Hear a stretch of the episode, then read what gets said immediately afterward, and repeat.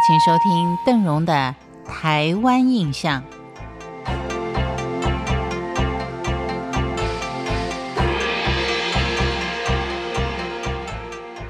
今天我们一块儿看的是位于东台湾的原住民族，在几百年前，因为跟台东卑南族还有阿美族反目成仇，从台东之本翻过大武山，到达雾台乡的卢凯族，可以说是屏东唯一的卢凯族聚落。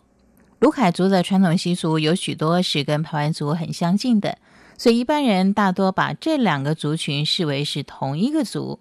事实上，当然这两个族群还是有些差别。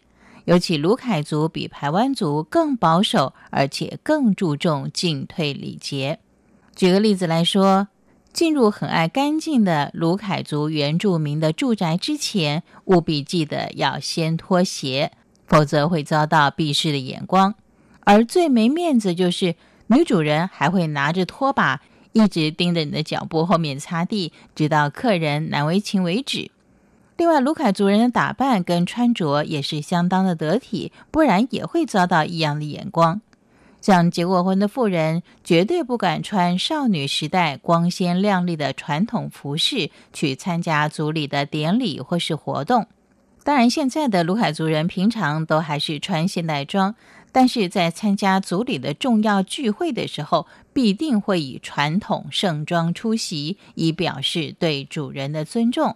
而且呢，还要带朋友一块儿去，也要为朋友更换上族里的服饰，才准许加入庆典的行列，否则都会招致族人的抗议。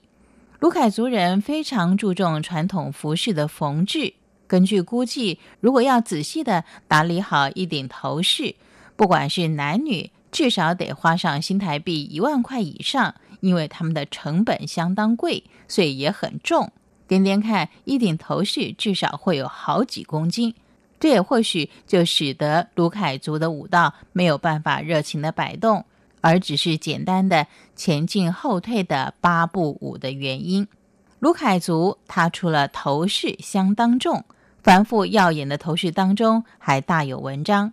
像是插百合花的少女，象征纯洁；不是处女的未婚女子是不能够戴的，免得被族人给嘲笑。男性插上百合花是代表勇士，必须要猎得六头以上的公山猪的人才有资格佩戴。至于说插羽毛是荣誉的标志，必须是能够为族里光耀门楣的人。或是参加组里的竞赛有得到名次的人，才能够以羽毛来展示攻击。少女的上衣跟裙子点缀物也是琳琅满目，零零碎碎加起来，最保守的估算也要上新台币一两万。从此就可以看出，卢凯族在传统服装的投资是相当可观的。不过这些衣物许多都是代代相传的老古董。到现在还有很多少女漂亮的传统衣服是母亲当年新嫁娘时候的礼服。除了服装之外，卢凯族也相当重视女孩子的名节。如果随便的跟男人打情骂俏，马上就会被扣上坏女人的形象。因而女孩子言行都十分的谨慎。举例来说，平常族人除非遭遇到危险，发出求救讯号，否则是不准在山林里大吼大叫的。但是如果女孩子被男孩子吃豆腐，光仅仅是口头上的占便宜，女孩子为保自己的名节都可以喊救命，而且这种事组里还会特别召开会议来处理，并且还会要求男方公开的道歉。光看这一条就知道原住民族在传统文化的保护上比汉人来得更加尊重。感谢您收听今天的台湾印象，我是邓荣，我们下回见。